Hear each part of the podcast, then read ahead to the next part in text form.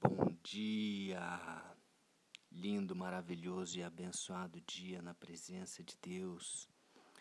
Hoje estamos no dia 402 do projeto Bíblia para Iniciantes. Eu coloquei há pouco tempo aí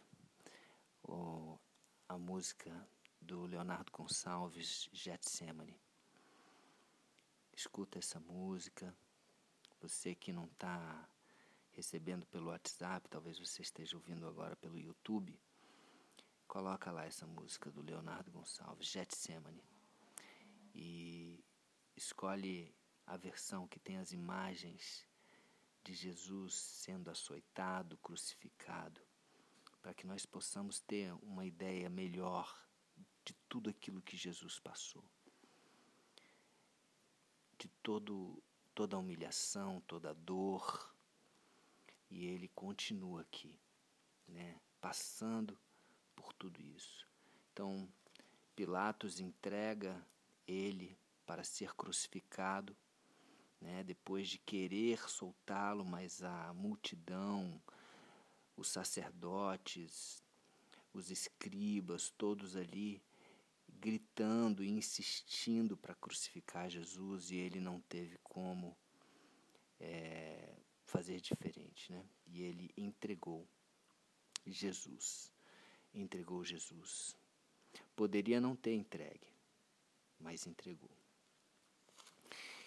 Então, é, o que acontece? No versículo uh, 26 é, do capítulo 23 de Lucas, diz o seguinte: E como o conduzissem, constrangendo um sirineu, chamado Simão, que vinha do campo, puseram-lhe a cruz sobre os ombros para que a levasse após Jesus.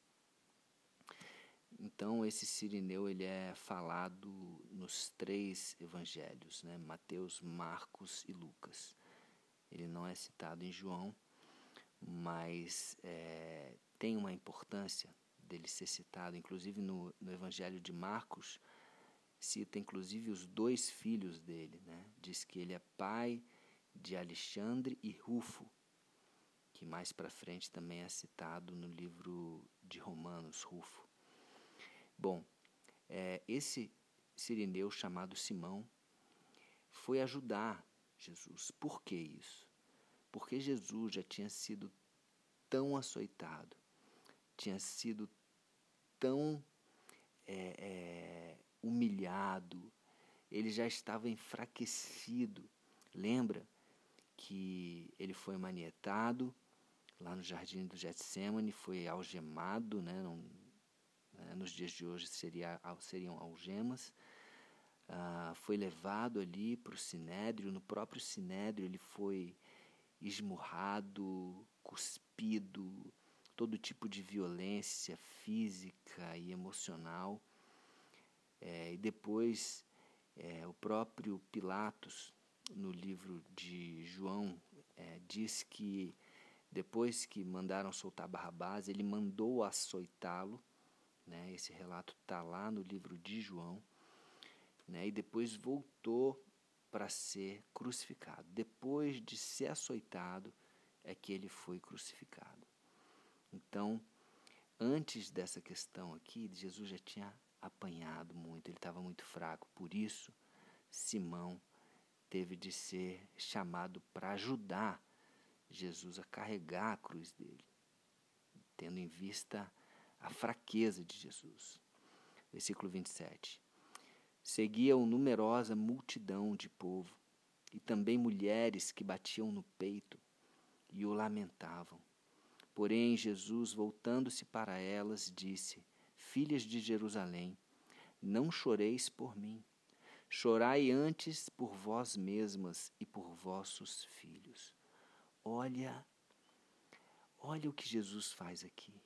Ele está sendo açoitado, ele está carregando uma cruz junto com o sirineu, ele está indo para a sua crucificação, humilhado, e ele, e ele ainda assim se preocupa com aquelas mulheres. Ainda assim, ele consegue olhar para o outro, olhar para o próximo e amar. e se importar com aquelas mulheres a ponto de falar: Não choreis por mim, chorais antes por vós e por vossos filhos. E ele continua: Porque dias virão em que se, em que se dirá: Bem-aventuradas as estéreis que não geraram nem amamentaram. São dias de provação antes da volta de Jesus.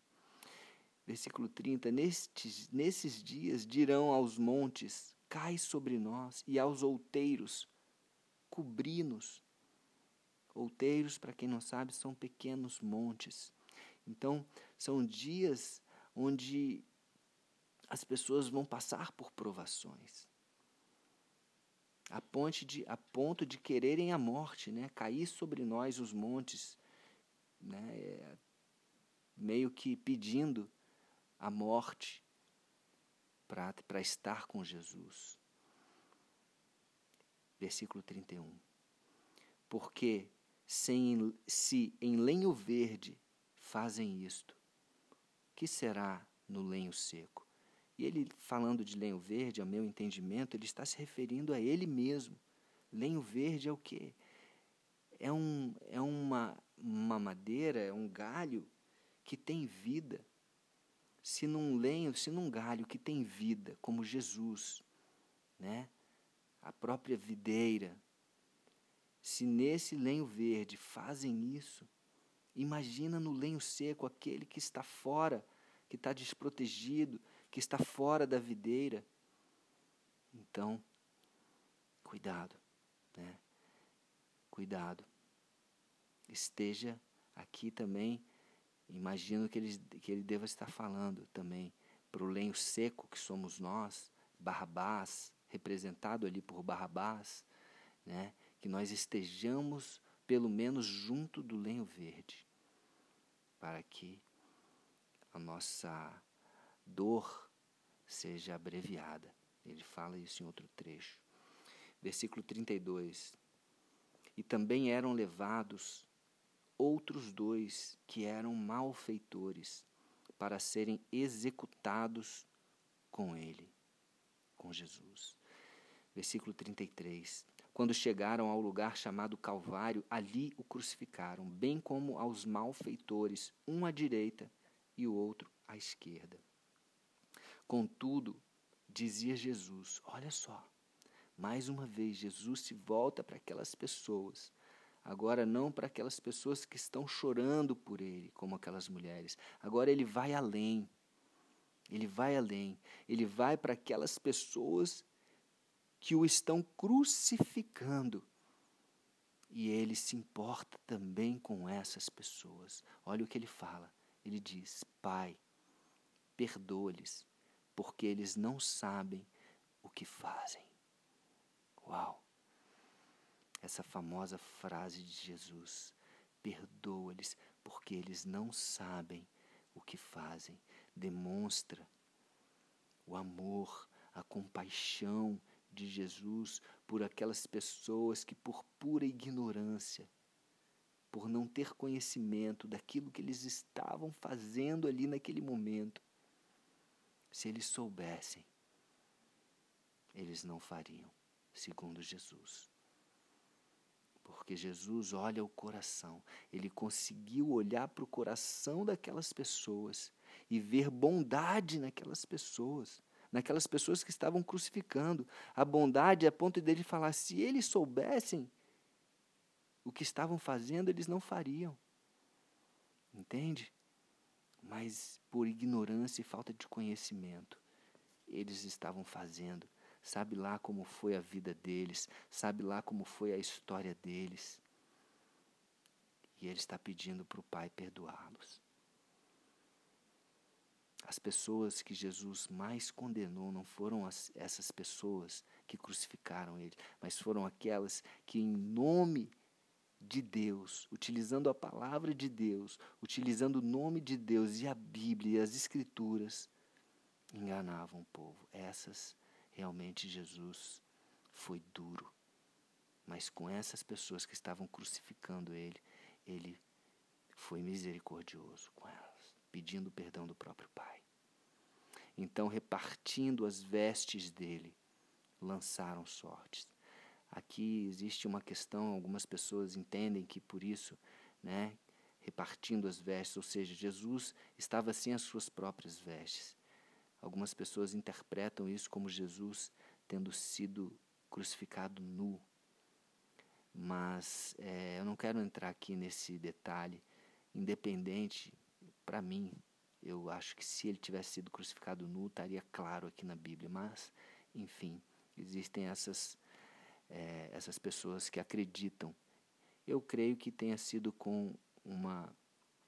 É, eles têm um nome apropriado que eles dizem, é tipo uma cueca, como ele vestiu, né, como a gente é, normalmente vê né, em filmes ou em imagens. Eu creio que foi dessa forma, que não foi nu. Mas, independente disso, a humilhação foi grande e a dor também foi grande. Versículo 35.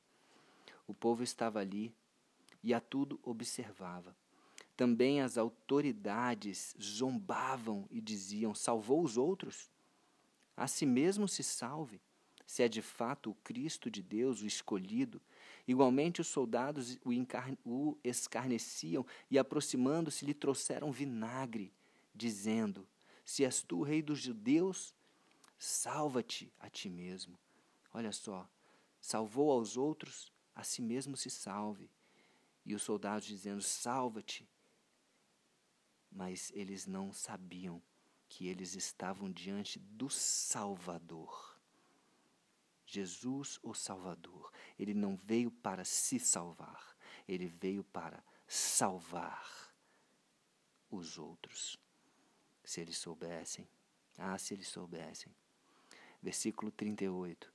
Também sobre ele estava epígrafe em letras grandes, romanas e hebraicas, em letras gregas, perdão, gregas, romanas e hebraicas, em três traduções. Este é o rei dos judeus.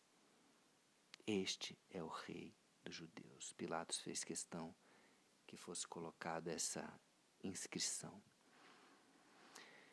Os, os próprios é, sacerdotes não queriam que tivesse essa placa. Ele queria que tivesse assim: Este se diz que é o rei dos judeus. Mas Pilatos falou: bote do jeito que eu quero. Este é o rei dos judeus. Porque ele realmente queria que Jesus não tinha culpa nenhuma e que ele possivelmente era sim o rei dos judeus. E sim, Jesus é o rei, não só dos judeus, ele é o rei dos reis ele é o Senhor dos Senhores e aquele que veio para nos salvar.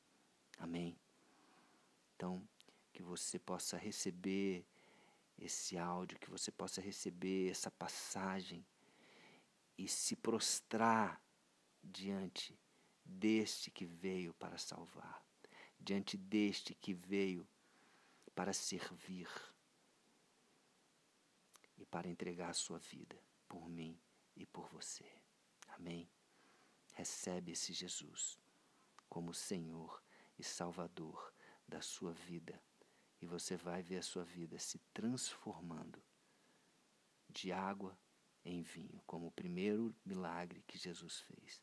Transformou água em vinho. Deixa Jesus vir sobre a sua vida para ele fazer um milagre. Amém? Um beijo no coração e até o próximo dia do projeto.